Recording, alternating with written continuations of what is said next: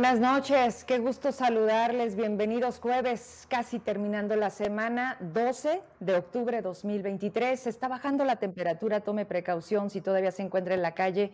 Estos días es parte del sistema meteorológico, primero las lluvias y después hace calor y la gripa cada vez más presente. Y el COVID no se ha ido, señores. Si usted recuerda, hace pocos días subíamos un inicio avisando que el COBAES retomaba los filtros de seguridad por algunos casos que se habían dado ahí al interior positivos.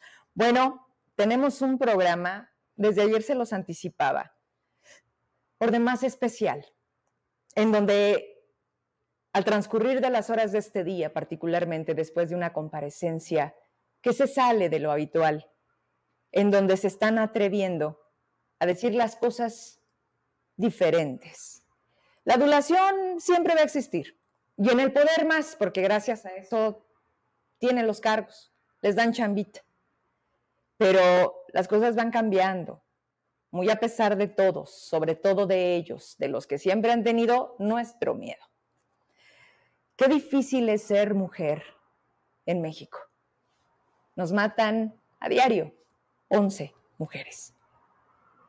Se llenan la boca quienes quieren gobernar, una Claudia Chainbaum, para dar la continuidad a la transformación de Andrés Manuel, han bajado los índices en el papel, en sus datos. La realidad la tengo aquí, la palpo a diario, ellas la van a contar. Y sigo. Qué difícil es ser mujer en Zacatecas, pero aún peor, trabajar en gobierno del Estado.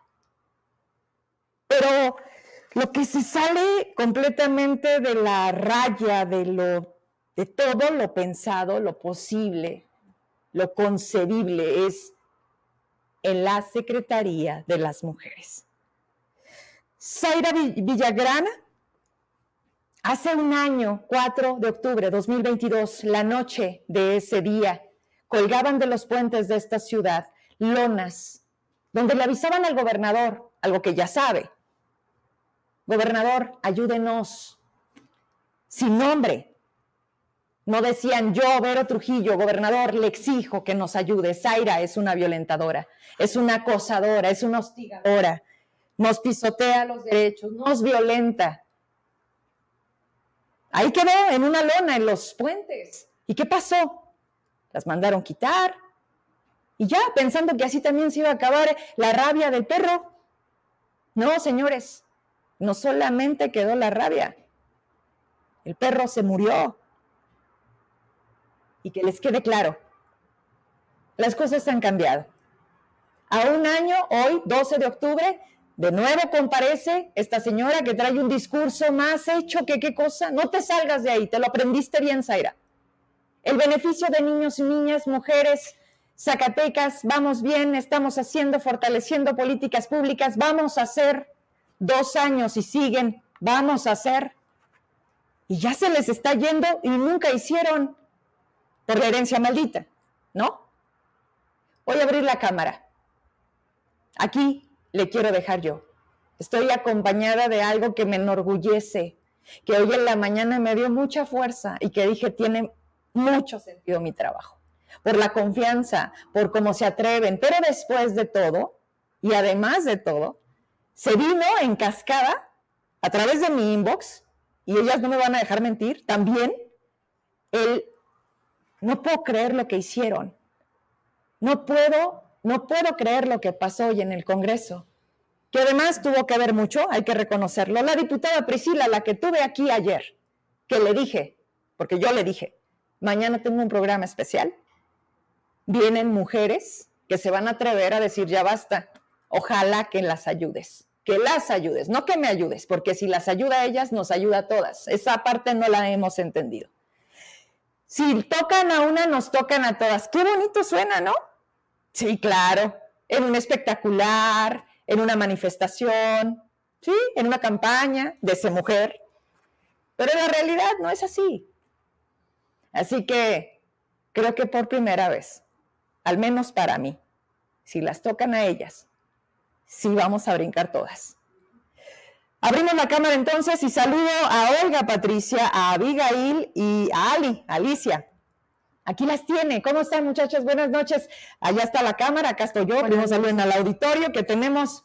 Ay, ya, ya. Pues yo quiero más. Digo, Zacatecas somos qué de población, muchachas, un millón y medio, ¿no? Y otro millón y medio en Estados Unidos, que también nos ven allá. Saludos hasta Chicago, porque mañana sale retransmisión. De verdad lo repito aquí, ahora con la cámara abierta, qué orgullo me da voltear a verlas y decirles, felicidades muchachas, sé lo que eso representa, sé que a lo mejor la chamba, porque aparte tienen la poca madre de decir, ¿cómo te atreves, Olga? Oye, Abigail, ¿no le dijiste algo? O sea, claro que te van a quitar la chamba, Alicia. Aquí en Zacatecas y en todo México, a quien se atreve le va mal. A quien denuncia, pero además ustedes saben muy bien, a quien denuncia cómo le va a una mujer que pide auxilio, enlace mujer, porque la golpean, porque la tienen amenazada, porque le quieren quitar a sus hijos. ¿Y, ¿y quién ayuda a las mujeres? Empiezo por ti. Olga, qué gusto conocerte. ¿Cómo estás? Muy bien, muchas gracias. Gracias por este espacio, Bueno, este, pues aquí estamos trayéndote información sobre lo que nos está pasando, ¿verdad? Nosotras como mujeres, como trabajadoras de la Secretaría de la Mujer, este, yo soy la directora del Centro de Atención a Mujeres Víctimas de Violencia. Yo me encargo de la atención. Okay. Y pues en estos momentos pues estamos siendo violentadas. Ahora tú necesitas atención. Ahora yo necesito esa atención. Muy bien. ¿Todo se escucha bien allá? Pero perfecto. Muy bien. Cualquier cosa nos hace señas. Porque estamos completamente en vivo. Y agradezco mucho. Dice que escucha muy bajito. Bueno, ahorita checamos todas las cuestiones técnicas, ¿va? Pero pero vamos, eh, ustedes van a ser nuestro monitor, ¿ok? Y ayudamos también al equipo que está detrás de cámaras, porque decía la verdad, piensan que es fácil, o lo ven a uno y creen que es fácil, ¿verdad? No, señores, esto se llama magia y lo hacemos muy bien. Qué creído, Olga. A ver, Olga, ¿cuánto tiempo tienes ahí en la Secretaría? ¿Cuándo llegaste? ¿En este gobierno o llegaste en la herencia maldita? Llegué en este gobierno, este, tengo mi mi nombramiento por parte del señor gobernador desde el primero de enero del año 2022. Ok. Y desde ese momento vengo dirigiendo este centro de atención. Bien. Ahorita regreso contigo. Tú eres Abigail. Sí. ¿Dónde estás ahí al interior de la Secretaría? ¿Qué haces? Yo soy asesora jurídica ahí en el Centro de Atención a Mujeres Víctimas de Violencia de aquí de Zacatecas. ¿Eres abogada? Soy abogada. ¿Y cuánto tiempo ahí ya? Ya tengo... Mm, ya casi voy a cumplir los dos años en... ¿Llegaron casi juntas? No, no, mm, bueno, yo llegué después de la licenciada. O sea, pero prácticamente en esta administración. Ok, voy contigo, Ali. Del, del audio de, de Abigail, ¿sí se escucha bien o también se está bajito? ¿Sí? Ok, bien. Ali, platícame de ti. Este, ¿cómo, ¿Cómo estás ahí? ¿Qué haces al interior de la C Mujer? Bueno, primero que nada, muy buenas noches por, por este espacio. Y pues mi nombre es Alicia Oliva, soy directora de institucionalización de la Secretaría de las Mujeres. Tengo, voy a cumplir apenas 11 meses ahí en la Secretaría de las Mujeres y en mi responsabilidad recae pues la, un mecanismo institucional que es el modelo para la igualdad entre mujeres y hombres del estado de Zacatecas. Okay. Mismo que pues ahorita te platicaré. ¿De qué? Muy bien quiero tener la medida de la posibilidad, sino para ver un plan B sobre el audio. ¿Vamos haciéndolo en el camino? Ok, bueno, porque me dicen que el, audio mío sin problema y el de ella se escucha un poquito bajito. Ok, bueno, ahora sí, vamos arrancando. ¿Qué pasa ahí? O sea, eh, también Zaira Villagrana, la titular hasta hoy, hasta estos momentos, digo, que qué bueno fuera que el gobernador entendiera o sea, que no es un tema de capricho, ¿no? De, oiga, gobernador, pues no nos cae bien la quita, ¿no? Y que aún teniendo elementos suficientes, creo que no sé si la Cámara permite, pero en esta mesa hay suficientes pruebas, que no solamente es una cuestión de decir, eh, pues no me dio permiso de faltar un día, que en el caso tuyo recae otro tipo de responsabilidad, porque digamos que tú o de ti depende toda un área. Exactamente. ¿No? A ver, platícame, ¿dónde empezó el problema? O sea, ¿qué detona? Más bien, ¿Qué relación tenías tú con ella cuando llegas? ¿Cómo es ese primer encuentro? El primer encuentro, pues, fue muy bueno, ¿verdad? Este, al principio nos aceptábamos todos como equipo. Este, fue hasta aproximadamente los meses de mayo del año pasado que empezamos este, con antecedentes, ya vienen antecedentes de, cinco directoras a las que empezó a, despedir. O sea, llegó despidiendo gente. Sí, así es. La primera fue Diana Cortés, la coordinadora administrativa. Este, ahí empecé a ver cómo funcionaba todo esto. Nos reunía en cafés, nos decía, ya no quiero esta persona, ¿cómo le vamos a hacer? Levantamos actas, todas la firman, se iniciaba Perdón que te voy interrumpiendo, ¿eh? Perdón que te voy interrumpiendo, pero para ir entendiendo toda esta historia, no había elementos suficientes, simplemente bastaba con que dijeran contra ella, hagamos todo para sacarla. Para sacarla. De la misma manera este, se hizo con Lorena Valenzuela, la secretaria técnica, este, con Carmen Bernal, a ella también ya definitivamente se le había cerrado las puertas, ya no nos recibe, que es también una conducta este, que va realizando ella. Cuando solicitamos su ayuda, a mí ya no me ha contestado hasta ahorita el teléfono de todo el acoso laboral que se me va haciendo. ¿Desde hace cuánto? Este, esto empezó desde en octubre del año pasado que me da un cambio injustificado y sin motivo. Este, me cambia del centro, yo me retiro del centro casi seis meses este, a la, al edificio K, porque el centro de atención está en la avenida Universidad. Ok. Eh, por los autos MIER, entonces ella me cambia para allá por algún dinero que había tomado una de sus muy allegadas.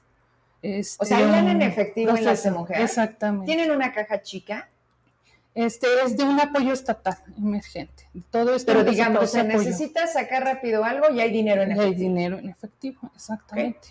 Entonces, es que era mi superior inmediata, Fabiola Valadez Espino, y, desde ahí ya todo empieza, me mueve a mí durante seis meses. Sí. Este, me vuelve a regresar ahora el 17 de marzo apenas. ¿Te regresa Me regresa ya a mi área, sí. O sea, fue como te castigo. Exactamente. ¿Ya entendiste? Sí. ¿Por qué te castigo?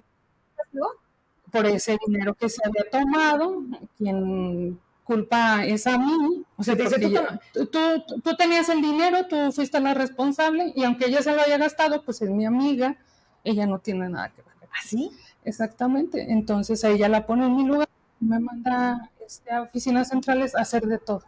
Este, todo lo del CEPACEF, el modelo de igualdad, leyes jurídicas.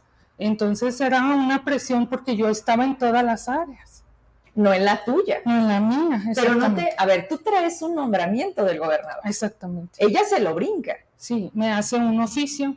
Nada más en donde, sí, aquí lo tengo, tengo todo. Es que desde aquel momento. Me, llama la atención en qué sentido maneja la redacción. O sea, ¿cómo justifica ella el movimiento de decir, ah, pues, gobernador, me paso ¿no? Tu, superioridad, diría que él, ¿verdad? En, un eh, en vivo que hice. La subsecretaria, que la subsecretaria es donde este, solicita mi, mi apoyo por tener este, una gran carga de trabajo. Ese es el, motivo de aquí. ¿Verdad? Del oficio, de cambio, sí. donde dice que pues me tengo que poner a sus órdenes desde el 3 de noviembre del 2022 y que por necesidades propias del servicio, nada más. Esa es la justificación. es la justificación, sí, okay. tengo el oficio. ¿Tú, ¿Tú, tienes una, una relación, una línea directa, una confianza con el gobernador? Este, he buscado, eh, sí he buscado, la verdad, por medio de oficios, están en el despacho del de, gobernador, ya dándole cuenta de todo este acoso laboral que ya se me está iniciando. Pero posterior a. O sea, cuando, cuando se da esta acción de moverte por algo que tú no hiciste, tú no le dijiste al gobernador, gobernador, no, está pasando esto. No, yo todavía confiaba incluso en la maestra Sara. Yo decía, pues, dice ella que me está protegiendo de cierta manera, pues, porque así también me lo hizo entender. Yo dije, me, cambio, me voy sin ningún problema.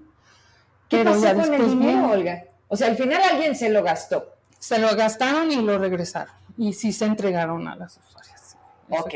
Digo, porque también luego esas cosas dices, bueno, ¿y quién pagó? ¿O dónde quedó? No, sí lo regresó, sí lo regresó tiempo después.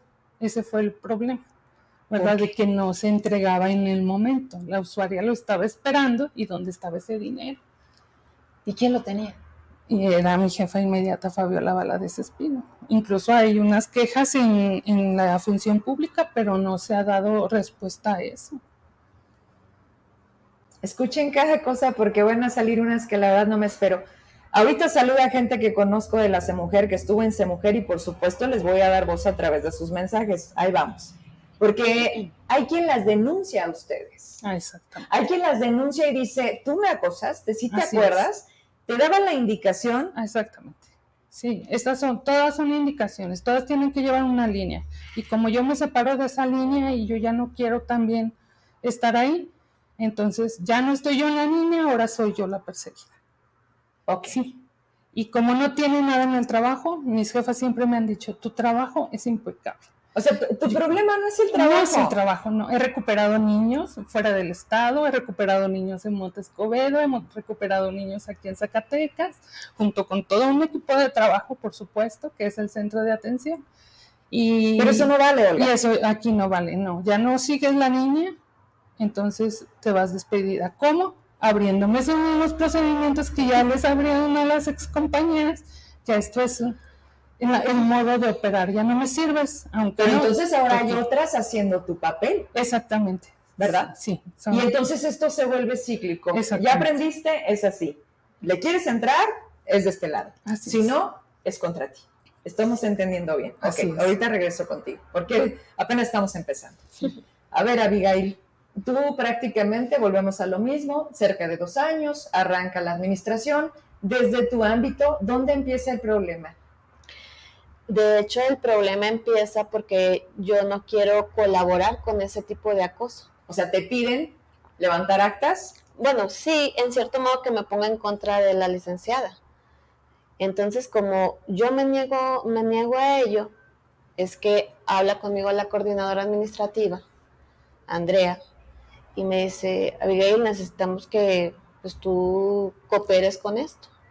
Si no, pues también está tu contrato de por medio. Sí. Sí, hasta se me habla de mis hijos. Ellos saben que, ellos tienen conocimiento de que yo soy mamá soltera, de que yo, pues no, mis hijos no tienen un papá para que yo pueda respaldarme, ¿verdad? Entonces saben la situación y también saben que para mí es muy necesario mi trabajo. Pero, pero te dicen, acuérdate que eres mamá y tienes que mantener a tus hijos, o, o cómo el no, tema no tanto así, o sea, nada más es mencionarme a mis hijos. Pero saben en dónde pegar, ¿verdad? Para que tanto así fue todo esto que a mí me mandan de así, o sea, te tienes que te tienes que presentar en Fresnillo. Ajá. Así de me avisan y en tres días te tienes que presentar en Fresnillo. Sí, yo dije, pero ¿cómo? O sea, yo no, saben que yo no puedo hacerlo. Y por eso mismo es que si me tengo que ir a Fresnillo, pues obviamente que estoy obligada hasta renunciar. Yo no puedo dejar a mis hijos solos. Sí, sería dejarlos totalmente abandonados y yo no puedo hacer eso. Bien. Entonces, mmm, meto un amparo, el cual sí provisionalmente se me concede. Para que no vayas a Fresnillo, para que, continúes aquí. Exacto. Y esa es la manera en la que pues yo, yo en un momento determinado dije, nosotras somos abogadas, nosotras nos dedicamos a defender a tantas mujeres, ¿cómo va a ser posible que no podamos defendernos nosotras mismas? Sí. Y pues por lo que salió últimamente, esa fue una orden de la secretaria, además de que me fuera. ¿Qué, ¿Qué, te hicieron hacer? Además, ¿qué te llegaron a pedir? Dime, por favor, en esta sinceridad que estamos teniendo, para que quede claro, porque es difícil entender cuando se atreven y decir, sí, claro, tú me dañaste, y que la gente entienda bajo qué instrucción o bajo qué suceden las cosas. A ver, ¿qué sí llegaste a hacer? ¿Qué, qué, nada, nada. Es que no hice nada. O sea, que yo hiciera algo en contra de alguien. No, que te hayan dicho, haz esto y tú hacerlo, como sentir esta parte de, pues es mi chamba. Ah, pero que yo hiciera en contra de... En general, ¿qué te llegaron a pedir fuera de lo que fuese finalmente Ah, tu trabajo. Que me llegaran a pedir, pues sí, que, que yo tendría que cooperar Ajá. para que no fuera juzgada como en los Estados Unidos. Y si yo ponía de mi parte, se me iba a juzgar menos. ¿Quién te decía eso? La coordinadora administrativa. Andrea. Sigue siendo. Sí. Ella llegó con Zaira. No, acaba de llegar recientemente ahora en mayo. Ujú. Ok. Y de hecho, eso se lo volvió a reiterar a la licenciada. Sí, Hace poco. sí. Al día siguiente que ella se lo dijo, porque yo fui a aclarar las cosas con ella. Le dije, oye, ¿por qué le estás diciendo que, que, me perjudique a mí? Y ya ella me lo volvió a repetir. Es que vamos tras de ti. Ya, ya, Ya ya- se sí, destapó totalmente. Te dijo, tú te vas. es que vamos contra ti. Entonces, pero le dije que no te dijera. Pero como ya te lo dijo, entonces ahora sí le va a ir peor.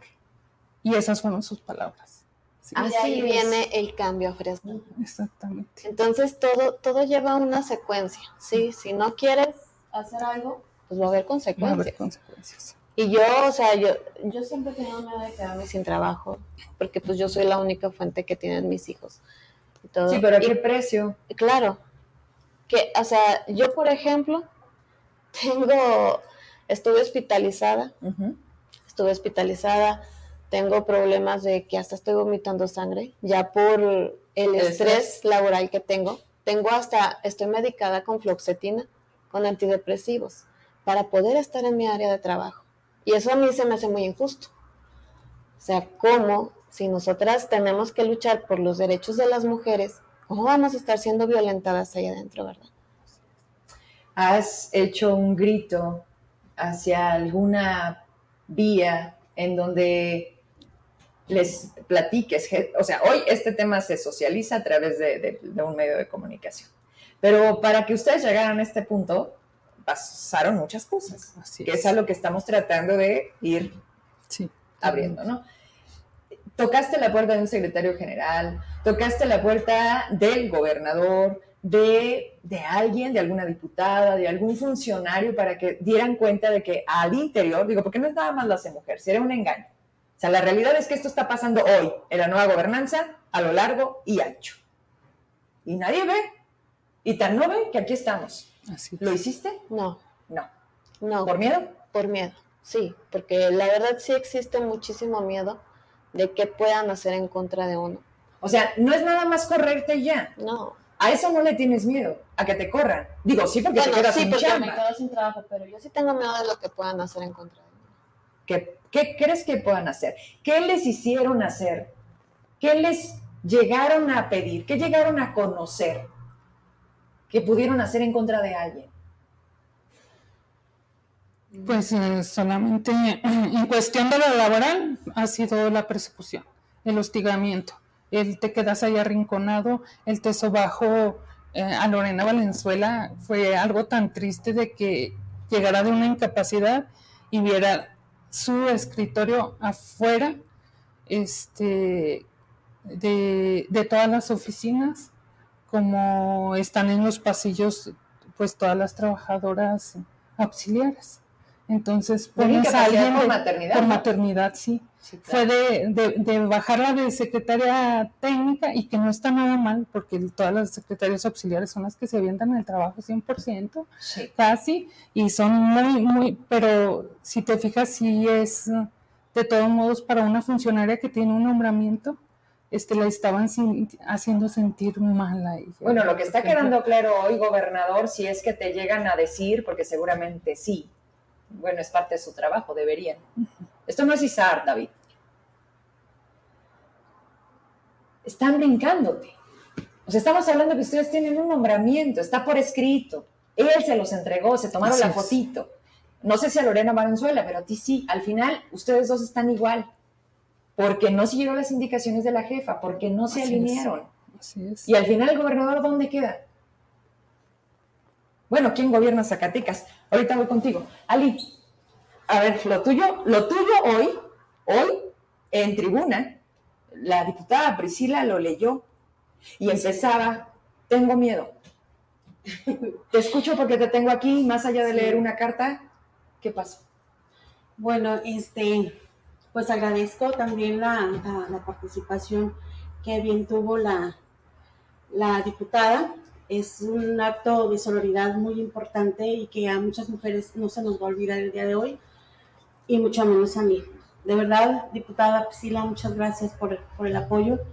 Este, bueno, pues yo llego a la Secretaría de las Mujeres, obviamente ya tengo un antecedente, pues yo tengo apenas poco en la Secretaría de las Mujeres, lo cual antes de llegar ahí, pues ya, sí, ya corrido a fulana, sutana, somos eh, operando es de, de esta forma, empieza a hostigarlas laboralmente, empieza a excluirlas, empieza este, pues hacer una serie de, de pues, este, circunstancias y situaciones que provoca ella misma para efecto de que ellas exploten o truenen y pues se vayan, ¿verdad? Eh, en ese sentido, pues yo también, yo digo, pues aquí estoy, o sea, yo he trabajado más de 10 años con, del lado del gobernador del estado, el licenciado David Monreal Ávila, tengo mucha credibilidad en él.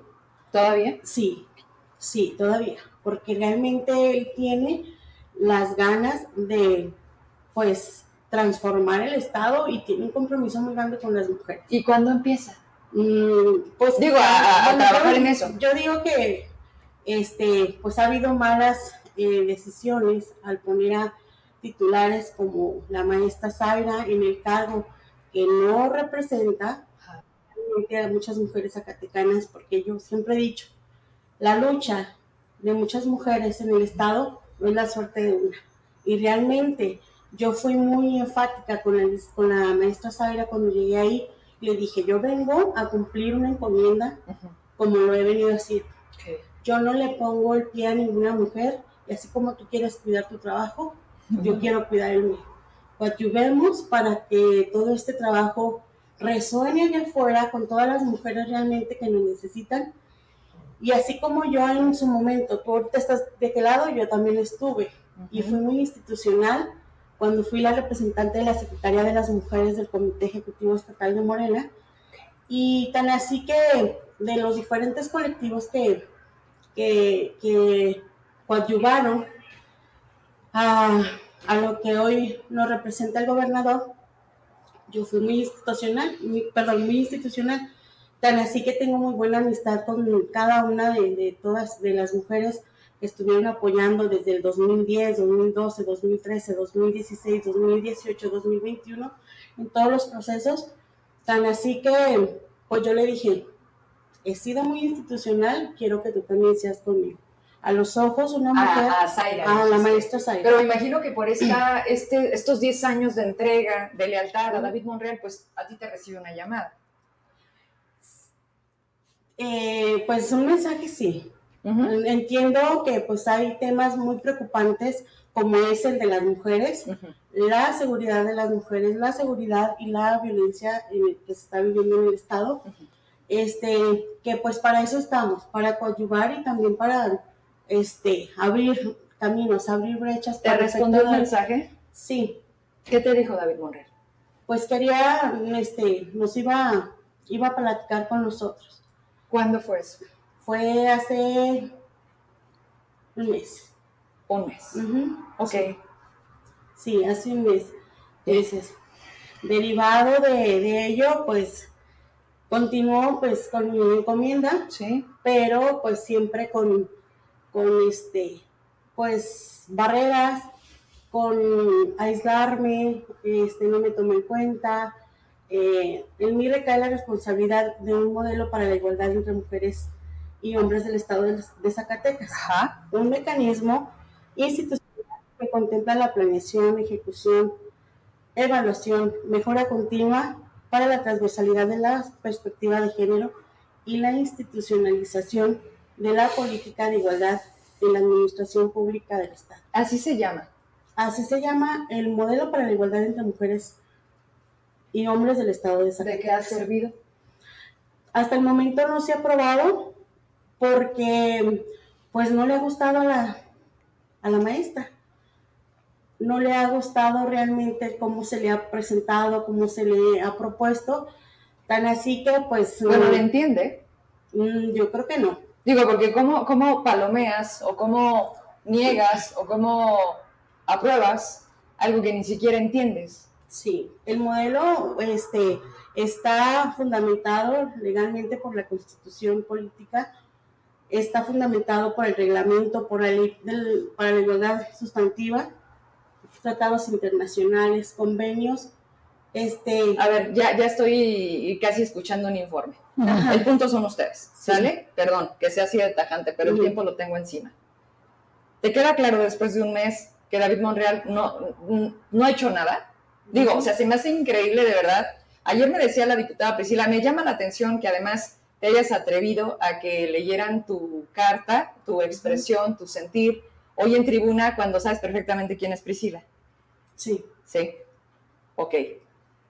Pero crees en David Monreal. mm, sí, Ok. Bueno, está interesante porque estoy tratando de entender eso. Sí, sí, sí, sí. O sea, las cosas son claras o son claras y, y no buscas el, el lo que yo estoy diciendo. Simplemente veo que ante tus ojos eh, hay una parte que no quieren ver. Y así como tú, muchísimas personas que siguen pensando que las van a dejar trabajar. Digo, porque tú nos estás diciendo que llegaste para chambear sí. y que Zaira, pues depende de si tiene ganas o no, te deja, ¿no? Vamos cerrando, vamos cerrando. Este, sé que hay muchas cosas por decir, hay mucho descontento, lo estoy leyendo de reojo, Emma. No sé, ayúdame, sí, a tratar de entender, porque dicen que es lamentable que pase este tipo de situaciones, es el peor gobierno. Esto lo dice la gente, pero hay otros mensajes que son para ustedes. Por lo que escucho, llegó otro grupo y ahora les están aplicando lo que ellas hicieron. En varias dependencias está pasando lo mismo. Lamentablemente sí. Sí. Hoy que las escucho digo, ustedes lo hicieron por lo que haya sido, por indicaciones, por decisión, por convicción o porque simplemente dices, bueno, eso me cuesta hacer mi chamba, yo necesito ganar mi quincena, va, aún sabiendo que va en contra de que des resultados, de que recuperes niños, de que ayudes a mujeres violentadas, de que quede claro esa parte transversal que luego no dice nada, dice mucho y no dice nada, o no sirve para nada. Y de verdad lo digo con mucho respeto porque hoy en Zacatecas no hemos visto absolutamente nada. Y a títulos grandes, pues es lo que menos ha servido. Pero además un David que tampoco le entiende, yo sí lo digo. Porque además, si algo nos ha demostrado es que le rehuye a dar la cara a los problemas, a ustedes no se los ha dado. Espero que te la dé, para que no cambie esa percepción que finalmente tú vienes teniendo desde hace años atrás. Eso no no es fácil, Ali. O sea, que alguien te, que alguien te, te, desilusione, eh, yo creo que lleva, lleva su tiempo y lleva sus hechos, ¿no? Pero veo aquí que hay, me dicen, a ver, Al- Alicia llega, checa y se sale. No acata indicaciones. No sé si son compañeras tuyas, las conocen. Es, eh, esto, eh, como viene del mismo acoso, son personas que pues ya están alineadas con la maestra. Mira, bien fácil, mi personal. ¿Sí? Mi personal. Ok, es que está interesante. sí. Miren, esto- te escucho, hola, te Mi, escucho. mi personal. Llegan y se sientan conmigo, Vero. Ah, se rascan la cabeza.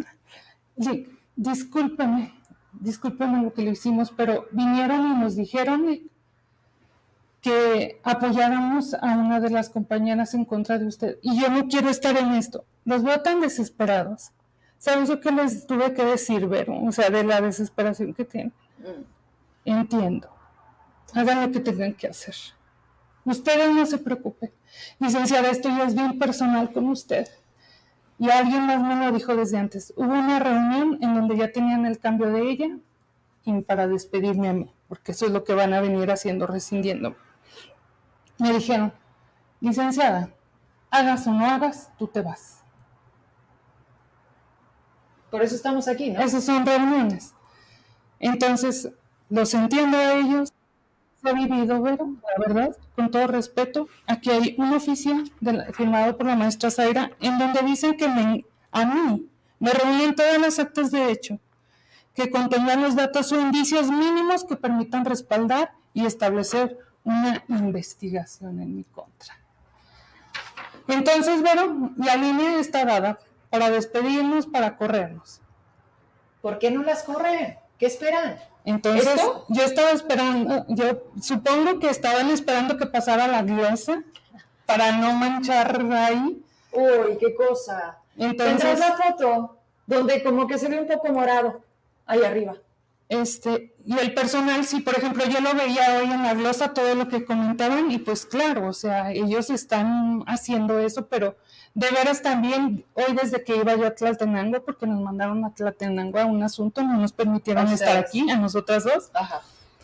Este, y desde las 7 de la mañana que yo iba, pero Sí. ya me estaban mandando mensajes a mi teléfono celular, el mismo personal, licenciada, apóyenos por favor, mire, este, unos compañeros sufrieron un accidente, aún así no les pusieron atención, hoy, hoy, eso fue hoy, y tengo ahí los mensajes, bueno. Este, me mandan ahorita también un mensaje, licenciada, discúlpeme, no te puedo dar el nombre, lo tengo que hacer ocultas, pero ya viene una denuncia en tu contra y en la de Avi por amenazas de la titular. Le digo, pero ¿cuándo lo he visto? O sea, ni siquiera nos ha permitido acercarnos a ella. Sí. Entonces yo entiendo a todo el personal ahorita, bueno, Sí. están así, ellos también cuidan su trabajo, porque ellas no piensan al fin de cuentas, si despido yo a Patti, ¿qué daño le voy a hacer económicamente, familiarmente? O sea, todo eso te viene abajo. Tú te proteges. Tú arréglate. Tú arréglatelas. ¿Sí? Pero aquí ya somos, no solamente somos nosotras tres, ¿verdad? ¿Cuántas más? Hay muchas mujeres detrás de esto. Tan solo hoy me mandaron tres nombres, Ujú. ahí tengo los nombres en los mensajes, el que me mandaron anónimo Sí, también vi. en, en apoyo, este, mujeres que también se acercaron después de la glosa, Después de la De la glosa, se ¿A cuántas mujeres han despedido las de mujer desde que llegó Zaire? cinco, cinco direcciones Cinco. más este, las trabajadoras que son dos del centro, este, bajaron a la del refugio también con puro acoso laboral. Sí. que antes era Marlene, este, y pues son- somos muchas ya, somos muchas. Las primeras que alzamos la voz esta vez Son som- ustedes. somos nosotras, Ok. dentro. A ver, la pregunta del millón. ¿Y a qué hora sí hace el trabajo que le toca a la mujer? O sea, si se la pasan viendo cómo te, cómo te sacan Así a ti, es. qué te inventan a ti, Así cómo te es. corren a ti. Sí. Entonces, ¿qué sí hacen en mujer? ¿O quién sí trabaja al interior de la mujer? Me queda claro lo que me dijiste. Y se me haría un programa dando espacio a que me expliques cómo haces tu trabajo. ¿Cuántos Claro. niños están Claro. viviendo en qué condiciones en Zacatecas? Eso a mí me mujeres. importaría. De hecho, si me lo permites, eh, una vez que tengo ya eh, a mi superior jerárquico, una subsecretaria de Igualdad Sustantiva, me da la indicación de que me, me coadyuve en los programas federales, que son PRAVIM y FOBAM. Sí. Una vez que empiezo a, a trabajar con cada una de, de las CDMs y con las, las directoras de los municipios, me manda un oficio donde me dice que me limite a hacer mis funciones, que solamente las de mi dirección y que no haga nada. Ok. Se me tiene congelada a través de J. Jesús González este, Sandoval, Ajá. es quien a través de él estamos, mm, pues ahora sí que mandándole mensajes de, de que me reciba, me planto allá afuera para que me reciba, tampoco lo hace y no nos permite realmente ejercer realmente el trabajo que Pues nos para lo que compete estás, ¿no? A lo que fuiste, no a Sí. caerle bien. Muchachas, esto apenas empieza. Así es. No sé si estaban esperando el programa, la glosa, lo que se dio, tu carta a Priscila, para decirles ahora sí, ya Ya estuvo. basta. No lo sé. Lo único que acaban de hacer hoy es algo que se debe de reconocer, o sí o sí. Alicia, Olga, Abigail. Díganme si les tocó ver que tiene a una persona, mujer, contratada para que le cambie los zapatos. Díganme si eso es verdad o si eso es mentira. ¿Alguien lo vio? ¿Alguien? Este, en- cuando todavía estaba esta Rebeca Vidales en, comunicación, social, Sí, ella sí lo, me lo llegó a comentar personalmente, ella sí lo vio. Sí. Y este, en una ocasión, cuando se nos mandó a hablar del edificio A, este, yo sí vi que llegaron con sus zapatos, sus tenis, porque pues ella se agotaba, y llegaban y se los entregaban ahí. Se agotaba de qué? ¿Qué, ¿Qué sí hace Zaira? Bueno, pues de, cansancio, me supongo, ¿verdad? Pero sí llegué a ver que si le llevan los zapatos hasta el lugar, sí. no, no, no, llevárselos no tengo problema. Está bien, cambiárselos. no, de eso sí no soy testigo, eso sí me lo dijo personalmente cuando estaban en comunicación social, que sí lo vieron. ¿Traía escoltas? Sí, yo cuando llegué ahí sí llegué a ver las escoltas que traía. ¿Estatales? Sí, estatales. ¿Cuántos? Yo le vi una, a una, mujer. Una mujer. A una mujer. A Lorena. ¿Hay una razón? ¿Supieron ustedes de tener que salvaguardar su integridad? ¿O qué? ¿O qué, David? O, no sé si Davis, o Mayoral hoy debería estar enterado. Digo, lo que faltan son policías, no diputado. Pero mira, Digo, hay para pedir unos, ¿no? Yo creo que sobran. Sí los trae. Sí, sí. ¿Lo comentaste a David Monreal? No, eso no. O sea, a David Monreal. No. No. Está bueno. Vamos a despedirnos. Les agradezco. ¿Con qué te quedas, Olga? Allá está en la cámara, el mensaje pues, que quieras darle. Yo sí quiero pedirle este, que no, ya somos muchas mujeres de la Secretaría de las Mujeres que estamos este, desesperados por esta situación, que sabemos a lo que vamos y probablemente perdamos este, este empleo, de que muchas no, no fueron cambiadas únicamente de instituciones, sino que fueron orilladas a, a, cambiarse por la incomodidad que hay y pues que, señor gobernador, en verdad queremos una mesa de diálogo ya con usted porque esto ya sobrepasó los límites y, muy encarecidamente yo le pediré una, una mesa para sentarnos a platicar ya sobre esta situación y yo pienso ya terminar con esto definitivamente o, o nos vamos nosotras por tanto acoso o, o que es lo que vamos a solucionar, ¿verdad? O sea, ese es el punto. ¿Qué se soluciona si a ustedes finalmente les agotan toda posibilidad? Toda posibilidad. Porque además no se quedan como dijo Abigail. O sea, mi miedo no es que me quiten la chamba, sí por el tema económico. El punto es qué represalias van a tomar. Y que la indicación sea, se les cierran las puertas durante cuatro años que nos quedan todavía. Y en Zacatecas, pues díganme también, pues, como que no sobra la chamba, ¿no? No hay mucha fuente de trabajo. No hay mucha fuente de trabajo. Entonces, esa es una realidad. Abigail, ¿hasta ahí? ¿Hola? Sí, sí. ¿Sí? Bien.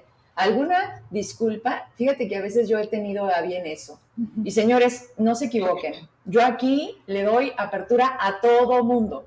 Quien no ha querido venir es su problema. Ahorita que me dicen, oye Verónica, ¿cómo les das a ellas y a todos? Y para mí es valioso el que, que, cada quien venga y se defienda.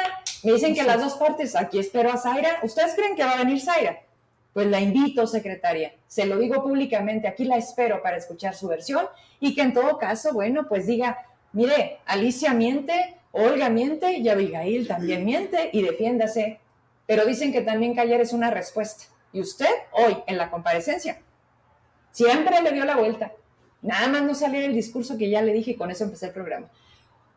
Una disculpa para todas aquellas que al final del día bajo una indicación, ustedes afectan. Así es. Porque eso es una realidad. Sí, sí, incluso con, con, Diana, ella me pidió dentro de su proceso que fuera, este, yo acudí, acudí a su proceso para, para esa situación en donde todas, este, en el Gloria Jeans, te digo que, que nos pusimos de acuerdo y, y incluso me mandó un mensaje y me dijo, cuando se fue, y me dijo, Pati, te estimo mucho y es lo mismo que ahora yo estoy haciendo con todos mis trabajadores que me están haciendo lo mismo. Les digo, no importa, ustedes cuiden su chamba, nosotros sabremos cómo nos defendemos. Bien. Gracias, Olga, qué gusto conocerte. Abigail, ¿con qué te despides? Pues yo solo quisiera que pudieran ver nuestro tema. ¿Quién? ¿A quién le Las autoridades que puedan tener competencia dentro de esto, ¿verdad? Sí. Porque sí se me hace injusto que nosotras trabajamos para las mujeres. A mí me dice una amiga, Abigail, ¿cómo puede ser posible que tú trabajes para las mujeres y te estén violentando a ti misma, siendo una mujer? Entonces yo, todo lo que quiero en la vida es solamente que nos dejen trabajar. A nosotras nos gusta mucho trabajar, nos gusta mucho nuestro trabajo. Sí, solamente que nos dejen trabajar, que nos dejen hacer lo que sabemos hacer. Tampoco te voy a decir que somos las mejores abogadas, no. Pero todos cometemos errores, pero tenemos ganas de hacer las cosas bien. Hay señoras que yo he atendido que me han dado las gracias, que me han dicho, licenciada, se lo agradezco mucho, sí. ¿Por qué? Porque muchas veces nos atrevemos a llegar a muchas situaciones tan difíciles y que tú tienes que fortalecer a una mujer y que tú la tienes que empoderar y que tú tienes que levantar a una mujer. Sí. A veces uno no lo hace con uno misma, pero lo tienes que hacer con ellas, todos los días. Sí. Y yo todos los días, créeme, Vero, que yo doy mi, mi 100 y si puedo un poquito más en mi trabajo. Sí. Siempre. Entonces, todo lo que quisiéramos es que se nos dejara hacer a lo que vamos realmente a la secretaría. a trabajar. A, trabajar. No vamos a ver otro tipo de situaciones, sino a trabajar. Porque para eso estamos, para eso se nos dio la confianza por parte del gobierno de, de, poder nosotras fungir con ciertas situaciones y solamente eso es lo que queremos, ¿sí? No estarle ni poniendo trabas a una ni a otra, porque somos mujeres a fin de cuentas. Yo siempre he pensado y siempre he dicho que hay que portarnos bien, pero siempre, con todo el mundo, porque la vida da muchas vueltas. Y, no sabes dónde vas a estar. Exacto, exacto. Entonces, siempre, siempre hay que poder estar bien con las personas y yo estoy, yo siempre se los he dicho, hasta en el trabajo, yo estoy para apoyarlos, a todas las personas que, que lleguen conmigo yo no estoy para meterle el pie absolutamente a nadie, estoy para trabajar. Y si te puedo ayudar, te voy a ayudar, ¿sí? Y para eso estamos. Y eso es todo lo que yo quisiera. Me da mucho gusto conocerte y haber eh, tenido la confianza de, estar aquí, porque de verdad. No, y te agradecemos en serio, Vero, el espacio que nos brindas, el hecho de, de la confianza, porque tú sabes la situación no es fácil, sí pero te agradecemos mucho el espacio. No, hombre. Yo aquí sigo. Sí. Ali, ¿con qué te quedas? Esa es tu cámara. Sí. Ah, ahora sí. Muchísimas gracias.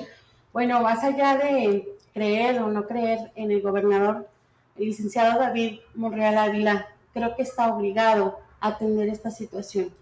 Pedimos, por favor, que nos dé un espacio como lo comenta la licenciada Patricia Puebla, y muchas mujeres que están viviendo esta situación lamentable por la maestra Sarigón Villagrán Escareño. Usted nos conoce y usted aportó a nosotros mucha confianza y en la cual, más que representar un espacio, representamos a las mujeres. Que vivan las mujeres y la constitución política. Que vivan las leyes que nos respaldan. Que vivan las mujeres de la sociedad civil que vivan las mujeres de las organizaciones civiles y que vivan las mujeres de la cuarta transformación. Muchísimas gracias. Gracias a ustedes. Muchas gracias. Les dije fuera de cámara, se los digo aquí. Eh, parece que no, pero hacemos más de lo que creen. Y aquí estoy. Y vamos a ver qué resulta, qué reacciones. Mañana tienen que presentarse a la oficina, ¿no? Así es. Con todo gusto. Bien, ya, ya me darán seguimiento yo aquí estoy y, bueno, que les vaya bien y felicidades. Muchas gracias. Se necesita de esto. Sí, sí, sí. Estaremos en contacto con todas las mujeres que nos han mandado mensaje. Agradecemos de verdad todas sus muestras de cariño, todo su afecto, todo este, los abrazos que nos mandan. De verdad lo, lo recibimos con mucho cariño y pues aquí estamos molestándote yo creo que todas las veces que sean necesarias para que nuestra voz sea escuchada, y pues aquí estamos. No le bajen. No, no, le bajen. Ya lo alzaron. Cuesta mucho. Muchísimo. Parece que es castigo, pero es así.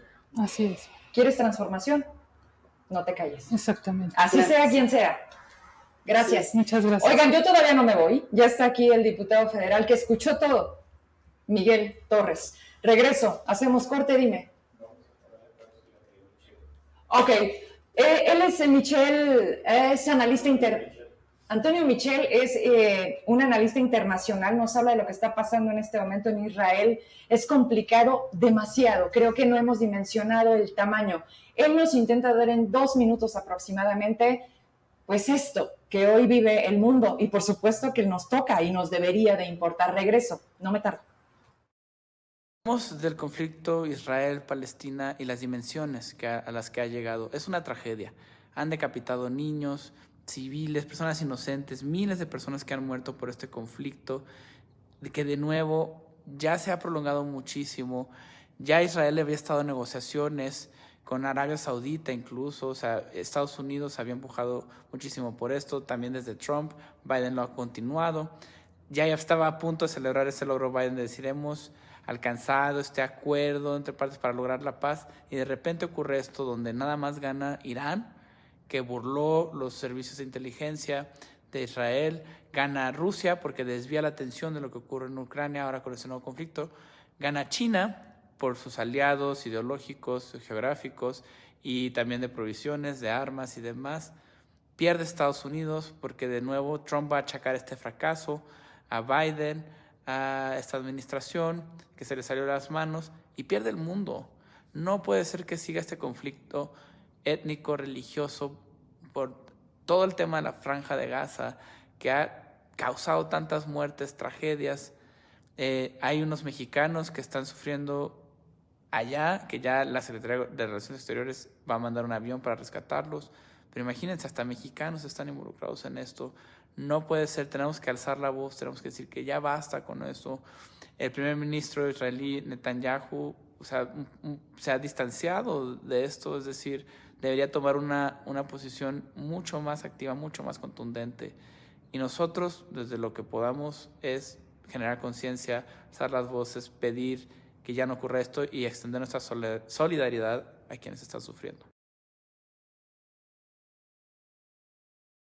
El año de 1998 marcó mi inicio en el maravilloso mundo del periodismo. Primero en la radio me enamoré de los medios, después la televisión. Con solo cinco minutos de dos horas de programa hicieron que las levantadas a las 5 de la mañana valieran la pena, porque de manera casi inmediata me confiaron conducir un noticiero y de ahí para adelante hasta lograr el horario estelar. Combinar los medios con otras responsabilidades siempre ha sido parte de mis días. La perseverancia ha dado ya a un público fiel que sigue cada paso que doy. Trabajamos todos los días para consolidar esto y ser una alternativa libre e independiente. Medios hay muchos y surgen más a cada momento, pero ahí radica el reto, en el cambio, la innovación y lo que difícilmente pocos tienen, muy pocos, la oportunidad de decir las cosas como son. Hoy nos mienten como estrategia y está funcionando. Vivimos en la era de la incertidumbre y el problema no es vivir en una sociedad que acepta la mentira, sino en una que rechaza la verdad. Hemos pagado numerosas veces el precio de decir la verdad, pero amamos hacerlo y lo seguiremos haciendo. Señalaremos a los que se sienten intocables, haremos visible lo que denuncia la gente. No importan colores ni los partidos. Que la gente se informe para tomar mejores decisiones, no solo individuales, sino colectivas. Este es un año importantísimo en todos los sentidos, más en lo político. Muchos actores sin menor mérito quieren seguir en el poder. Nuestro trabajo será mostrarles quiénes son y por qué ahora sí, según ellos, cumplirán o mínimo porque tienen el descaro de seguir diciendo que confiemos en ellos. Vamos por todos, incluso por los que no quieren.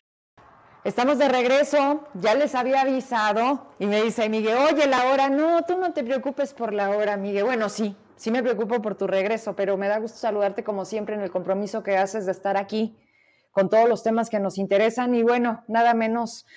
Te agradezco que hayas llegado a la hora que quedamos y los minutos que me esperaste, pero ya conociste algo más. Nada nuevo. ¿Cómo estás? Bien, Berito, al contrario, muchas gracias por la invitación. Siempre es un gusto estar aquí contigo, poder saludar a todo tu auditorio, porque además siempre con temas que son de interés de las zacatecanas y de los zacatecanos. Las mujeres violentadas desde la Secretaría de la Mujer solamente quiero porque claro que sí, te debe y te interesa, lo sé. A ver, Berito, yo creo que el colmo de este gobierno es eso precisamente, así que en la Secretaría de las Mujeres haya mujeres violentadas. Eso es inconcebible. ¿eh? Y tengo la certeza mm. de que es del conocimiento del gobernador. Totalmente. Así es de que pues, es lamentable que no se le ponga atención a estos problemas, que se permita que sigan sucediendo estas situaciones. Claro, y que no se actúe en consecuencia, que no haya... Imagínate la mujer de edad de la colonia de Alma Obrera o la de, esperar? Sí, o sea, a, si vive una situación de violencia, o sea, ¿cómo va a acudir? ¿Cómo va a tener la confianza de ir a esa secretaría a solicitar el apoyo cuando las propias trabajadoras trabajadoras son víctimas de violencia desde la propia secretaría? Entonces, yo aquí sí le hago un llamado al gobernador a que, a que atienda, ¿eh? o sea, no se debe permitir ningún tipo de violencia. En ningún lado. En ningún escenario, ¿eh? en ninguna circunstancia. Y mucho menos en la secretaría encargada de defender a las mujeres. Y entonces, ojalá y que el gobernador lo atienda y le ponga solución a este problema. Pero ya, porque desde hace un año le avisaron, Miguel, y pasaron 12 meses, 365 días, y él sigue en el lugar 32, pero esa es otra cosa. A ver, te vimos en tribuna con la comparecencia de Luisa Alcalde, hoy secretaria de Gobernación. Oye, híjole, mujer, joven, inexperta. ¿Cómo, ¿Cómo se aprenden? ¿Cómo se adoctrinan? ¿Cómo es la secta? Yo no lo puedo llamar de otra manera porque cada vez estoy más confirmando esto, Miguel. De cómo los envuelven y es repítelo, repítelo, repítelo. Presidente, todo su gabinete. Yo no escuché algo distinto, tú sí. No, pero es una narrativa que seguramente los obligan a aprendérsela desde la mañanera, ¿sí? Porque todos los secretarios traen exactamente la misma línea discursiva de que el país va bien, que lograron bajar los homicidios en un 17%. Yo creo que necesitan unas clases de matemáticas, porque ellos llevan 170 mil. Sí. Y Peña Nieto, en, durante, en sus seis años, tuvo 160 mil. Es decir, ya rebasaron con 10 mil a Peña Nieto y todavía les queda un año. Exacto. Entonces, no sé de dónde sacan el dato mm. de que lograron reducirlos en un 17%. Pero así es toda la línea discursiva. ¿eh?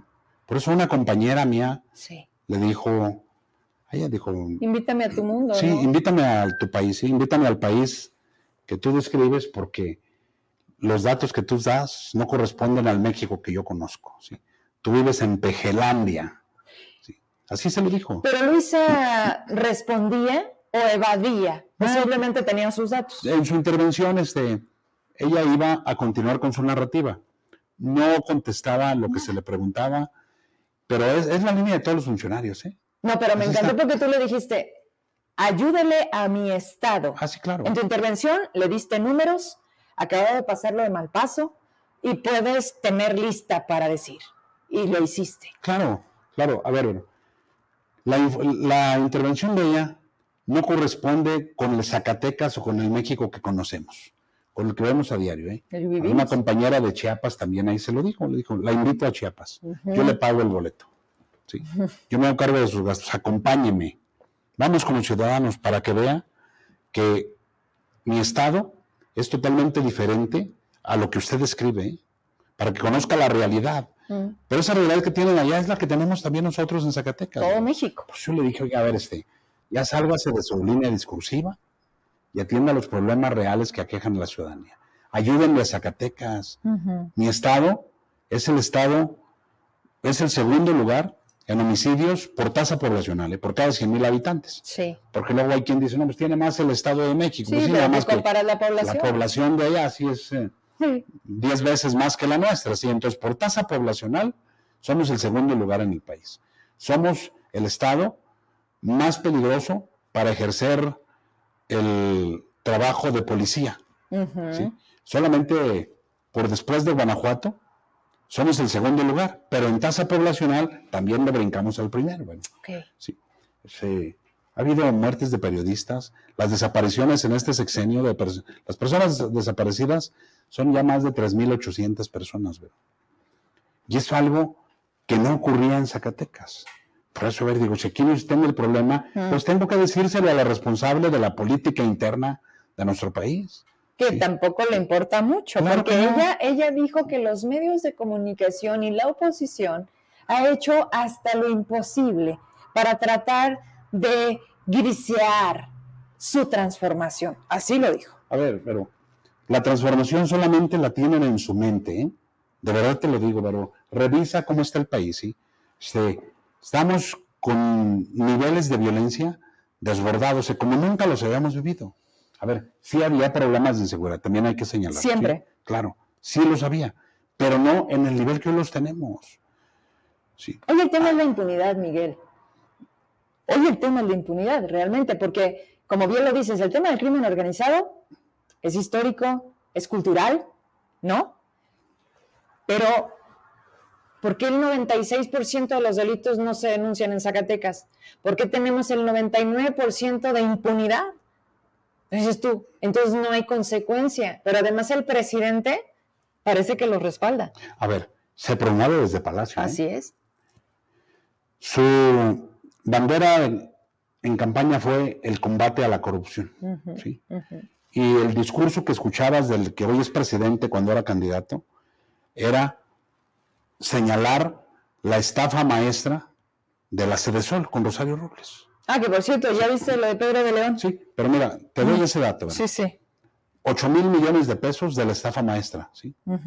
Y, y fue, su, Bandera. fue su bandera durante toda la campaña, ¿sí? Sí. Bueno, pues en su gobierno tiene una estafa en Segalmés por más de 15 mil millones de pesos. ¿Y sabes qué hizo? Mm. Este, lavarle la cara al responsable, Ignacio Valle, a decir, no, él es buena gente, Pues claro. este, lo engañaron los priistas que estaban ahí ya de antaño y, y no pasó nada, ¿sí? Ahí está, él lo perdonó, ¿sí? Él acusó al general Cienfuegos, al que era el secretario de la Defensa Sí. Nacional con Peña Nieto, y le exigió su renuncia, ¿eh? Ayer lo galardonó, pero ayer le entregó un reconocimiento, ¿sí? En Veracruz. Lo de Ayotzinapa, Sí. Miguel. Claro. Entonces, casos como este te puedo mencionar muchísimos, de los que hoy son sus colaboradores. Sí. ¿Cuántas veces acusó a Bartlett y hoy lo defiende? No, y lo Sí, tiene. Claro. En la CFE. Entonces, basta Sí. con la bendición del púlpito presidencial para que esas personas que fueron corruptas o que eran malas ya se conviertan en buenos, ¿sí? Mira, Sí. yo lo dije en tribuna, pero ¿sabes cuál fue el error de García Luna? ¿Sí? No haberse afiliado a Morena. Pues claro. Si se hubiera afiliado a Morena, hoy hasta- ¿Ahorita sea gobernador? O el, o el presidente de Morena, presidente porque tiene ese perfil, ¿no? Claro. Este, nada más que como no se alineó a Morena, como no se afilió, ¿sí? Entonces es perseguido, es parte del discurso contra Calderón, ¿sí? Sí. que si hizo cosas malas, pues sí hay que juzgarlo. Pero, ¿qué ha pasado con los que las han hecho en este gobierno? eh? Ahí están, pero, ¿sí? Premiados. Recibieron la bendición del púlpito presidencial y además un cargo, ¿sí? Entonces, eso provoca, ¿pero? que lo repliquen los gobernadores en los estados. Claro. ¿sí? Por eso estamos en esa circunstancia. Por eso los niveles de la delincuencia se ¿Están han disparado. Sí, se están, están desbordados. Pero eso es provocado por el propio gobierno, porque quieren vendernos un México que no existe. Y aquí yo lamento, ¿verdad? Sí. que haya ciudadanos que todavía les crean, ¿eh? Y que estén distraídos, sí, este, que estén distraídos en el discurso del presidente y con ese es su argumento para defenderlo. Hoy vivimos, estamos viendo un embate terrible contra el Poder Judicial, sí, porque los acusó desde el púlpito presidencial de que eran corruptos, que servían a la oligarquía, que defendían a los conservadores. Y hace dos días acaba de decir que el Poder Judicial no sirve para nada, ¿sí? Cuando en su oportunidad, en su campaña, Sí el respaldo. Claro, sí funcionaba. Como el INAI, como el INEGI, como lo que conven, como el INE. Claro, claro. Pero, sí. pero es lamentable, Vero, porque no toda la gente está metida en estos temas, ¿eh? Y es desafortunado que esto ocurra, que la gente no dimensione el peligro que representa este gobierno para el país, ¿eh? Su ataque a las instituciones que no ha logrado someter es constante, es permanente. ¿sí? Sí. Por eso nos acaban de mandar una iniciativa que acabamos de verla en comisiones la semana, esta semana, el martes, hace dos días, bueno, acabamos de discutirla en comisiones, que pretende eliminar 13 fideicomisos de 14 que tiene el Poder Judicial. ¿sí? Que está topando con los salarios de los trabajadores que hoy se manifestaron. ¿no? Claro, a ver, pero él sale a decir, no va a afectar a los trabajadores, Sí. pero es el discurso Sí. que le manda a los ciudadanos, ¿eh? Y que los seguidores siguen fielmente. Pero no es Sí. así. No es así. A ver, nos dijo que iba a construir un tren sin tumbar un solo árbol. Se acabaron la selva. Se está acabando la selva por ese tren. ¿sí? Entonces, ha sido un presidente que se ha conducido con mentiras, siempre con mentiras, y su narrativa, ¿sí? desafortunadamente, hay gente que la compra. El, estos fideicomisos Sí. te- van a tener un impacto muy fuerte para toda la clase trabajadora. ¿eh? Fíjate, ¿cuál es, ¿cuál es el discurso de los de Morena y desde Palacio? Decir, es que se gastan esos fideicomisos en las casas de los ministros de la Suprema Corte. No es Mm. cierto eso. En pero- privilegio. Sí, en privilegios. ¿sí? Yo me puse a investigar, ¿verdad? a obtener información sobre el tema porque llegó la iniciativa a mi comisión Sí. y encontré con que sí se paga mantenimiento a algunas casas. Te digo a cuáles. Ujú. El Poder Judicial adquirió algunas casas en los estados para facilitárselas a jueces de distrito. ¿sí? Y magistrados de circuito. Sí, que están Sí. todo el tiempo itinerantes. Sí, exactamente, que son itinerantes para evitar lo que en algún momento pasó, ¿eh? Así es. que abogados mm, de algunos capos o abogados cercanos a delincuentes le decían al juez, este, no, yo te presto una casa bonita, yo te la voy a prestar, no vas a pagar renta, y eso que obviamente provocaba que se torciera la impartición de justicia. Entonces el Poder Judicial, previendo esas circunstancias, eh, adquiere algunas casas para jueces de distrito, para magistrados de, de circuito, ¿sí? y evitar esas circunstancias. Y a esas casas sí se les da mantenimiento, pero son del Poder Judicial. No viven ahí los ministros, no es el dinero para la casa de los ministros. Sin embargo, la lana que quitaría de esos fideicomisos, hoy leo una nota nacional, no sé tú, debes de tener el contexto completo, ¿es para apoyos sociales? No, no, no, a ver, pero muchos de esos fideicomisos Sí.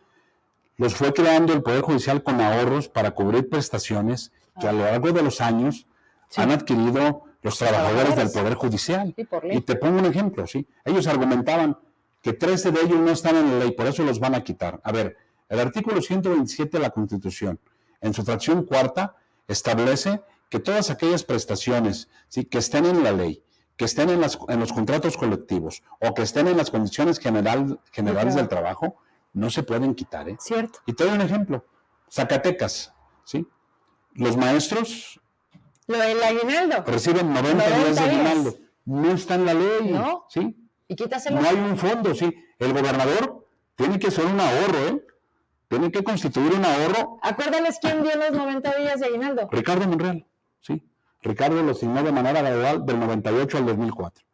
Sí. Entonces, eso no está en la ley, pero no se los puedes quitar a los, a los maestros porque ya están Por eso no en el se puede colectivo. Claro. Es el principal punto de la nómina, ¿no? Sí, Miguel. entre muchas otras, entre muchas No, otras pero esa parte es como. Sí, eso es fundamental. Claro. Porque también son incompatibles las prestaciones que tienen los trabajadores que cotizan en el ISTE con los del Seguro Social. ¿sí? Claro. Entonces imagínate al ISTE, no te va a recibir un trabajador que le falta un año para jubilarse, Sí. ¿sí? cuando no recibió las cotizaciones durante los 29 años. Pero bueno, ahí es, sería entrar en un tema de fondo Sí, sí. y, y hay muchos elementos para decirte que no se puede federalizar. Nada Pero- más si quiero que le digas a la gente, porque quieren seguir engañando, de que se va a federalizar la nómina del magisterio en Zacatecas. Eso no va a ocurrir, ¿eh? En este gobierno no va a ocurrir. Así lo, lo comprometió Andrés Manuel y no va a ocurrir. Es incompatible. Yo lo he señalado en reiteradas ocasiones, pero que lo que sí se puede hacer, si hubiera la voluntad desde Palacio Nacional. ¿sí? De que el monto que se requiere para la nómina estatal, La absorbiera toda. meterla a gasto programable, ¿sí? Del gasto que es irreductible por parte de la federación. Y entonces sí ya queda resuelto el problema de la nómina magisterial Pasó con estatal. Michoacán, ¿no? Sí, claro. Sí. Michoacán tiene el mismo problema, ¿eh? Sí, pero se lo solucionó. ¿no? A ver, O sea, se lo soluciona dándoselo como recurso extraordinario. Ok. Todavía no está en gasto programable. Pero eh, eh, el objetivo de todas las cosas se llama gestión. Sí, O sea, si el de Michoacán tiene algún talento, Miguel, relación o cariño de, de lo que nos prometieron que íbamos a tener si llegaba de gobernador David Monreal. A lo que voy es eso. No vemos a un David que te diga, Miguel, ayúdame, vamos a gestionar. Oye, David, este, no nos pueden bajar más el presupuesto este año. Oye, ¿por qué nos siguen castigando? Oye, ¿no? A eso me refiero. Todo esto radica en saber gestionar. Es correcto. Es correcto. Así se llama, gestión. Yo lo dije en días pasados por un tema ahí del municipio, me hicieron una entrevista Mm. y hablaban sobre las ferias. Digo que tuve la oportunidad de hacer ferias extraordinarias porque gestionaba el recurso de manera extraordinaria. Mm. Sí. Tuvimos obra pública en cantidad extraordinaria porque gestionábamos los recursos de manera extraordinaria. Entonces, hay que hacer la gestión, pero en el escritorio No, o en la casa, no nadie nos va a traer recursos, ¿sí? Hay que ir a tocar las fuerzas. La federación tiene muchos, ¿verdad? Tiene mucho recurso, ¿sí? Hay que ir a tocar la puerta ya, hay que hacerlo. Entonces, Así está la situación, Vero. No respondió alcalde. No El tema de respondió. seguridad. De ayúdele a Zacatecas. No, yo se lo pedí, le dije, ayúdele a mi estado. En campaña el gobernador presumía de la relación Con el presidente. con el presidente y nos decía que si el estado era del mismo color que la federación, No que iban a llegar recursos en cascada Sí. y lo que hemos visto es un castigo para Zacatecas desde que llegó este gobierno. Por eso yo se lo dije a ella, ayúdenle, ¿sí? No es un tema con la familia Monreal, ¿sí? Es un tema con todos los zacatecanos, somos los que lo estamos padeciendo. Ayúdale a Zacatecas. Y eso voy a decir, no, pues vamos bien, Sí. se han reducido los delitos ¿Por en un no lo quieres 17%. ver, pero en fin. diputado? Porque eres Así- oposición. Sí, sí, claro. ¿No? Es su discurso. Para ellos todo está bien, ¿eh? Y entonces, ¿sabes qué? Tus palabras, tu discurso, tu tiempo, simplemente voltea, se va y ella sigue su rumbo. Porque además, pues imagínate la posición a la que llegó, siendo quién, Sí. ¿no? Migración, Miguel, migración, aquí, los trenes llenos. No sé, Emma, perdóname que a veces te pido las cosas de último momento. Este video que nos mandan, cuando fue la toma de la fiscalía, el edificio central, estaban ahí una parte de los trabajadores. Nos mandaron un video donde se veían como puntitos, Miguel. Y dices tú, era gente que venía en los vagones del tren. Dos mil, tres mil niños, hombres, mujeres. Es una crisis humanitaria hoy, más allá de Palestina. Es- esta es otra realidad y Zacatecas no está exento. Es correcto, pero también se lo dije a la secretaria, Sí. porque el Instituto Nacional de Migración está adscrito a la Secretaría de Gobernación. Mm. Y la gobernadora de Chihuahua nos pidió el respaldo para que se le asignen recursos para atender la crisis de atención a los migrantes que se tienen en su estado, ¿eh? porque llegan a las fronteras, llegan a las ciudades fronterizas. Sí. Y, y esas ciudades fronterizas no cuentan con los recursos para atender la cantidad de migrantes. Ese día que yo intervine en tribunal, se lo dije a la secretaria que mm, la semana pasada había 3.000 migrantes varados en el tren en mi estado, en Zacatecas. Pero de esos 3.000, sorteando las extorsiones del Instituto de Migración, de la Guardia Nacional, ¿sí? sorteando las vicisitudes con la delincuencia organizada, ya lograron llegar a la frontera, junto con muchos más, porque no eran los únicos, No, no, aquí. están todos los puntos en Claro. el mismo lugar. Así es, es correcto. Entonces ya llegaron a la frontera. Sí. El estado donde se encuentra la línea fronteriza no tiene recursos para atender este problema, ¿eh? Este, esta gran cantidad del flujo Ya migrante. está rebasado. Sí, entonces, asignen los recursos a los estados, se lo pedí. Mm. Pero también le hice el llamado a que se haga a la brevedad una reunión entre los países que están involucrados Mm. para tener una migración ordenada. Pero, sí.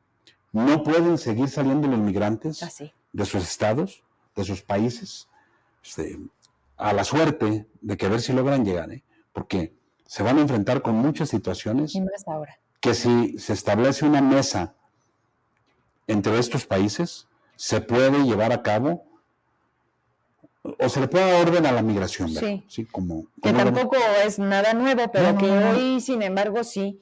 O sea, por barco, por, por todas las vías, es una movilidad que, que- que- que trae consigo. O sea, dime.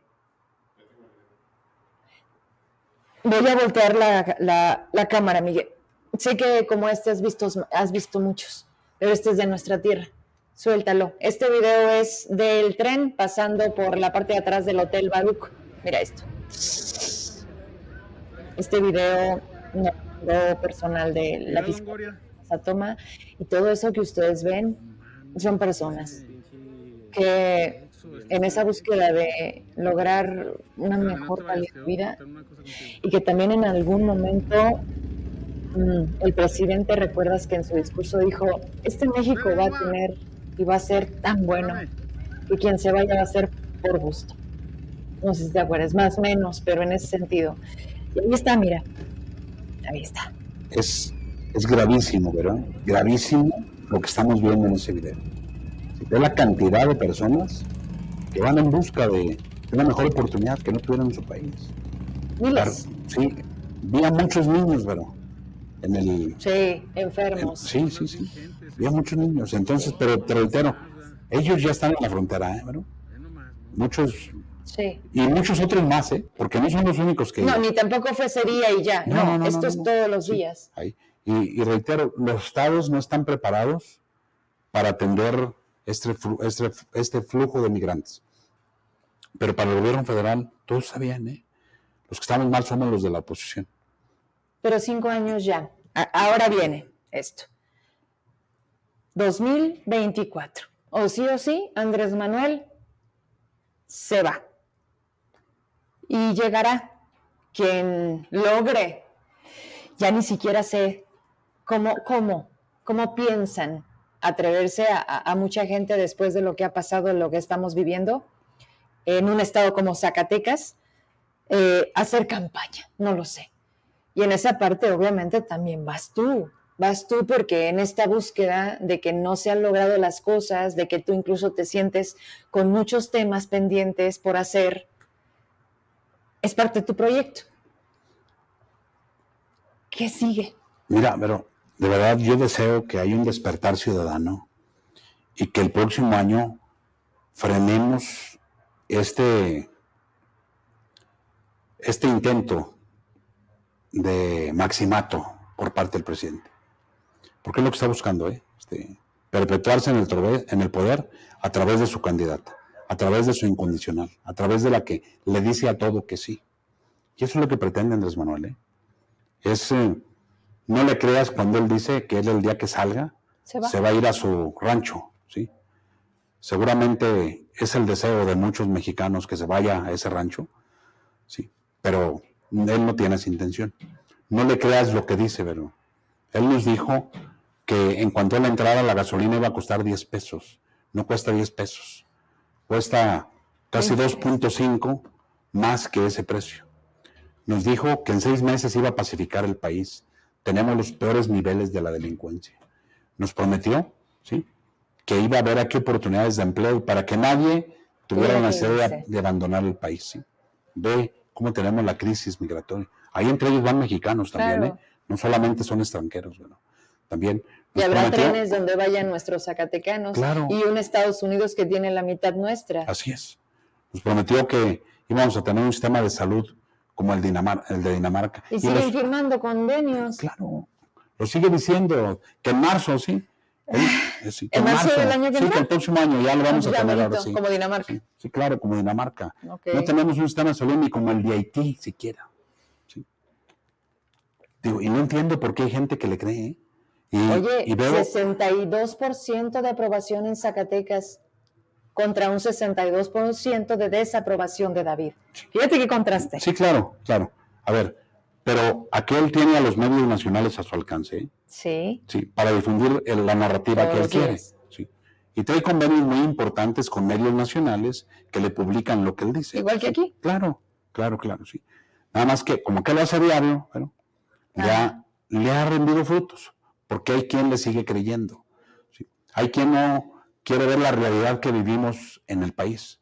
¿sí? Por eso te digo, yo apelo a que haya un despertar ciudadano y logremos frenarlo. ¿eh? Para reconstruir el país que va a dejar, ¿sí? se van a requerir por lo menos 20 años, pero lo que ha destruido en 5 no lo vamos a construir. de 20. ¿sí? No lo vamos a construir en 20. Entonces, ojalá y que la ciudadanía se dé cuenta de cuál es la realidad. Pero ¿qué tenemos para hacer contraste? O sea, entiendo eh, el despertar, pero ¿cómo le dices o qué le dices a la gente? Pero tienes esta opción. O sea, ya te quedó claro, esa es la cuarta transformación, Chainbaum es lo que usted diga, presidente, pero ¿qué tienes enfrente? O sea, ¿cuáles son tus cartas de una oposición? A ver, pero cuando vino aquí nuestra coordinadora del Frente Amplio, Sí, la senadora Xochitl Galvez, ella presentó aquí en Zacatecas una estrategia para reconstruir el país que queremos. Un, un país con una mejor economía, con un mejor sistema de salud, con un flujo migratorio de manera ordenada, ¿sí? con, con, me- con menos índices de, de inseguridad como los que hoy padecemos. Es decir, si hay una propuesta, Ujú. si revisas hoy la circunstancia actual de nuestro país, estábamos mejor cuando estábamos peor, según ellos. ¿sí? Según ellos estábamos peor. Te reitero, antes teníamos un seguro popular que si tú quieres con algunas deficiencias, pero le daba atención a toda la población. Hoy, ¿sí? Presumen que lograron reducir la pobreza, sí, este, en un punto 9% hacia un sector de la población. Punto 9, ¿sí? Pero no te dicen que, llevaron a 30 millones más, ¿sí? A quedar fuera de los servicios de salud. Antes de que ellos entraran, había 20 millones de personas que tenían complicaciones para acceder a los servicios de salud. Bueno, hoy son 50 millones de personas, pero entonces cuando ves que anuncian que el de bienestar y que va a ser la panacea del sistema de salud. Sí, como el INSABI. Sí, eso no es cierto. El INSABI, ellos, ellos eh, lo crearon cuando desaparecieron al, segundo, al Seguro Popular. Bueno, el ellos, ganadero, no vayamos a lejos. Ellos mismos tuvieron que eliminarlo porque vieron que estábamos mucho peor, bueno. Pero eso es lo que hoy tenemos. Digo, apelo al despertar ciudadano, a que la gente tenga el deseo de estar mejor, de, que haya paz en el Estado, de que haya oportunidades para la gente en su propio Estado. Y, esa va a ser la, batalla en el 24, ¿sí? La, la confrontación de ideas, ¿sí? De un, por un lado, los que dicen que todo está bien y que no ven la problemática que estamos viviendo, y por otro lado, los que queremos que estemos mejor, bueno. Con esta me voy. ¿Los partidos ya despertaron? O sea, tú hablas de esta corresponsabilidad porque sin una cosa no sucede la otra, es un todo, sociedad, gobierno. Pero los partidos, para haber llegado a este punto del que tú y yo hablamos en cafés, con nuestra familia, con amigos y aquí en un medio de comunicación, que antes que todo pues es parte de nuestro trabajo y tú desde dónde estás, ya ha despertado los partidos. O sea, ya entendieron por qué llegó Morena. ¿Ya aprendieron la lección? Yo deseo que ya que esto haya sido así ya, ¿verdad? Digo, está claro. Este, que por lo menos en mi dirigente nacional, que participa en la mesa política nacional, veo que tiene muy claro cuál es el rumbo que debe llevar el país y lo que como partidos políticos tenemos que aportarle a la sociedad civil. Abrirle las puertas a la sociedad civil, ¿sí? Dejar que la sociedad civil sea escuchada por los partidos políticos, que participen también en, la toma de decisiones, porque si no siguen cometiendo los errores del pasado, pues entonces podemos irnos más abajo. ¿eh? Así es. Y, si llegara a ganar Morena el próximo gobierno, déjame decirte, sí, se acaban las instituciones, ¿eh? Porque en la siguiente administración del gobierno federal terminan su gestión cinco ministros de la Suprema Corte. Entonces, los va a tocar proponerlos a ellos. A los servidores de la nación. Entonces, con eso, pero ya tendrían mayoría calificada. Actualmente tienen tres incondicionales. ¿sí? Tres incondicionales en la Suprema Corte. Tendrían cinco. Con más cinco más, sí. Con eso ya les da para declarar la inconstitucionalidad de lo que aprobemos en el Congreso. ¿eh? Así ocurrió en algún momento en Venezuela. Un día salió la luz al final, se vio la luz al final del túnel para los venezolanos, cuando la mayoría, cuando la oposición mm. ganó la mayoría en el Congreso. Entonces le empezaron a revertir las reformas que se había aprobado ah, en el Congreso de Hugo Chávez y que estaba a modo de Hugo Chávez, pero esas reformas que aprobaron en el Congreso, la Corte se las echaba para atrás, porque ya en ese momento ya tenía, el control de la Corte. Y hoy, con quitarle estos fideicomisos, eso pretende, debilitar a la Corte, porque no ha podido mandar ahí, ¿sí? no ha podido tener el control. Me encantaría poder hablar de otro panorama, pero tampoco se vale mentir. Oye, las encuestas, el Senado, la reelección. Digo, no estamos adelantándonos, ¿estás de acuerdo? No, estoy totalmente de acuerdo. Ya está por salir la convocatoria para elegir los candidatos al Senado por el Frente Amplio por México. Ajá. Y lo voy a hacer, me voy a registrar, ¿verdad? Sí, aspiro, te lo dije desde la ocasión anterior, hasta hoy te lo reitero. Aspiro a estar en la fórmula al Senado de la República. He estado trabajando para ello. Puedo pararme en cualquier calle, en cualquier colonia, en cualquier comunidad, en cualquier municipio, con la frente en alto, porque he ido a defender los intereses de las y de los zacatecanos. ¿sí? Nunca he emitido un voto ¿sí? que afecte a los zacatecanos. He buscado siempre lo contrario. Ha habido tentaciones, nos han tratado de intimidar y no he cedido a ninguna presión.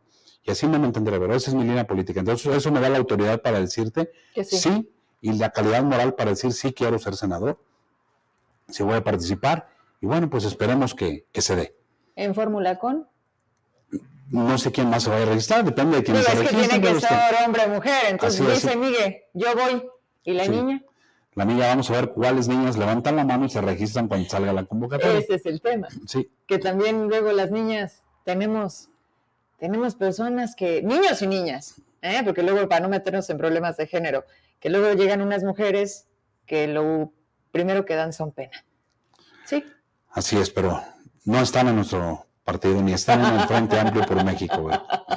Vamos a ver, esté atento, sígalo en sus redes. Miguel, estás ahí, ¿no? Todo el Sí, tiempo. Bien, pues muchas gracias. Al contrario. Que te vaya bien. Este, y como siempre, de verdad, eh, sí reconozco mucho eso. Al tiempo que hacemos el compromiso, aquí espero que sigas estando. No, no.